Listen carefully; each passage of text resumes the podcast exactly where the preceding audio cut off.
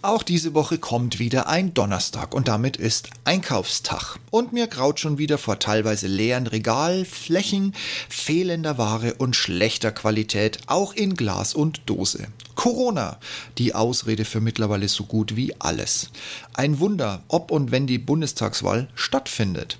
Aber ganz besonders fällt mir seit einigen Wochen deutlich beim wöchentlichen Einkauf auf leere Regalflächen seit Wochen fehlende Artikel und Fleisch, das man vor einem Jahr nicht gekauft und mitgenommen hätte, was aber heute noch das Beste ist, was sich im Kühlregal stapelt.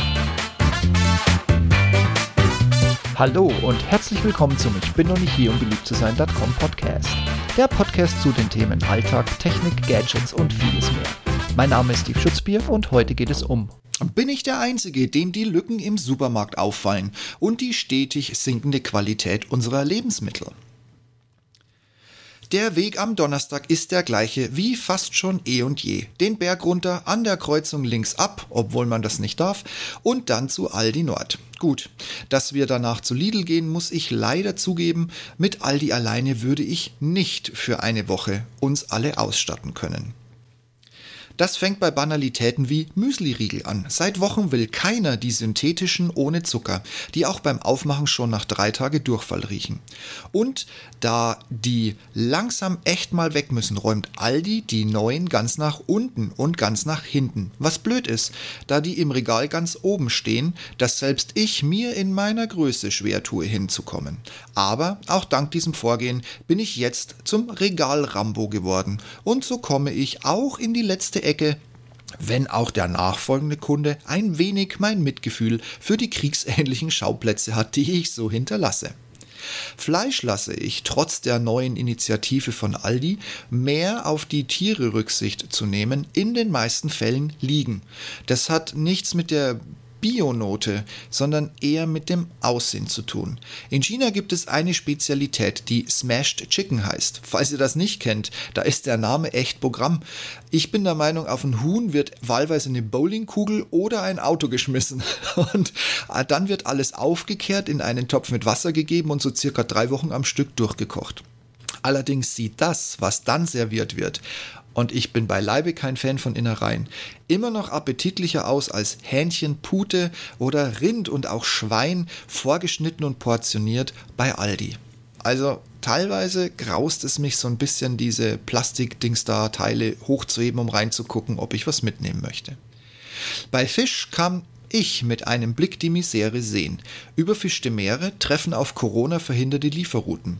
Hier ist bestenfalls die Hälfte da, und dies eben Zuchtfisch, der nun auch immer schneller ins Regal muss, um andere Lücken aufzufüllen, oder alles, was sich noch irgendwie aus der Nordsee ziehen lässt, bevor da auch für die nächsten 50 Jahre nur noch Plastik angeschwemmt wird.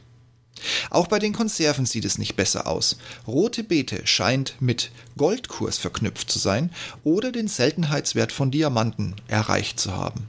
Und wenn doch mal drei Konservengläser da sind, ist die Qualität eher mau. Früher hat man auf 10 oder 20 Gläser mal eine Scheibe Beete gehabt, die an einer Stelle nicht ordentlich von vorhergehend ausgetrockneten Beschädigungen befreit wurde. Heute ist es umgekehrt.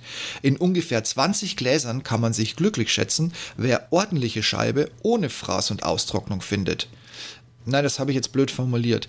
Also eigentlich kann man, also eigentlich ist es jetzt so, dass man in 20 Gläsern hundertprozentig mehrere Stücke findet, die eine Beschädigung und diesen Fraß und diese Austrocknung aufweisen und man kann sich glücklich finden, wenn der Rest des Inhalts wenigstens noch essbar ist. Also mir graut mittlerweile wirklich davor, eine rote Be in rote Beete zu beißen. Aber gleiches tobt sich auch im Kühlregal aus. Ich dachte immer, dass Corona die Leute zur wohl gesünderen Pizza mit Thunfisch treibt.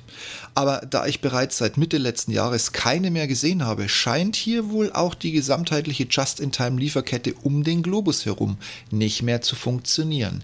Allerdings muss ich eingerätschen, ich hatte das geschrieben und letzten Donnerstag tatsächlich das Glück gehabt, dass im Tiefkühler ganze drei Packungen mit Thunfischpizzen drin lagen.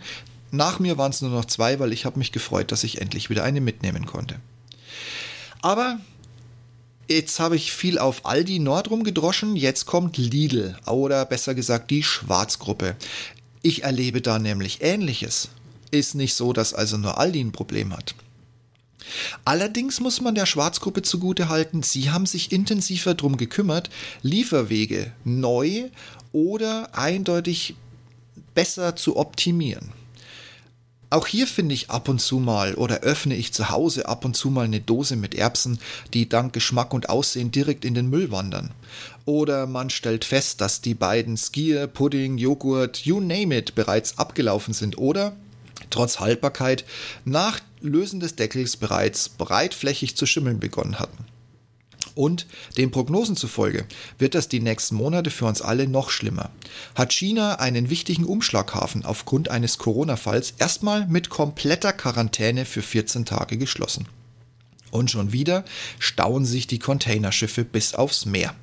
Das heißt in einigen Bereichen weitere Teuerung, die sich als Inflation bemerkbar macht und weitere Produkte, die plötzlich astronomische Lieferzeiten haben und natürlich auch einige Produkte, deren Qualität weiter leidet, wenn man mal so ein Auge zudrückt und sagt, das Zeug ist doch gut, das kann ich doch noch verkaufen. Und wer jetzt zu Hause sitzt und mit dem Kopf schüttelt und mich für völlig plemplem hält, der möge sich bitte ein paar Jahre zurück, nein, der möge sich sogar nur ein Jahr zurückerinnern und an die damalige Toilettenpapierqualität denken, die wir ein paar Bekloppten zu verdanken hatten, die wohl heute noch auf einem riesen Berg Scheiß aus Papier von damals sitzen, da sie bei jedem Einkauf mit einem zweiten Wagen voll WC-Papier nach Hause gegangen sind. Jetzt bin ich gespannt. Wenn ihr jetzt nämlich auch ähnliche Erfahrungen mit Einkäufen und Waren beziehungsweise eben den neuen Lücken in den Regalen gemacht habt, dann teilt doch bitte eure Erfahrung nach dem Wo und Was hier als Kommentar im Blog.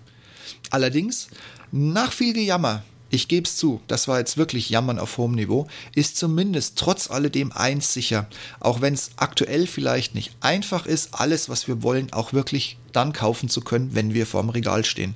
Wir werden alle nicht verhungern und, ganz wichtig, ganz, ganz wichtig, es ist nach wie vor genug Toilettenpapier für uns alle da. So, das ist es von meiner Seite gewesen. Ich mache mich dann mal bereit fürs wöchentliche Einkaufen. Wünsche euch was, bleibt gesund, passt auf euch auf und lasst euch die Laune nicht verderben. Bis dahin.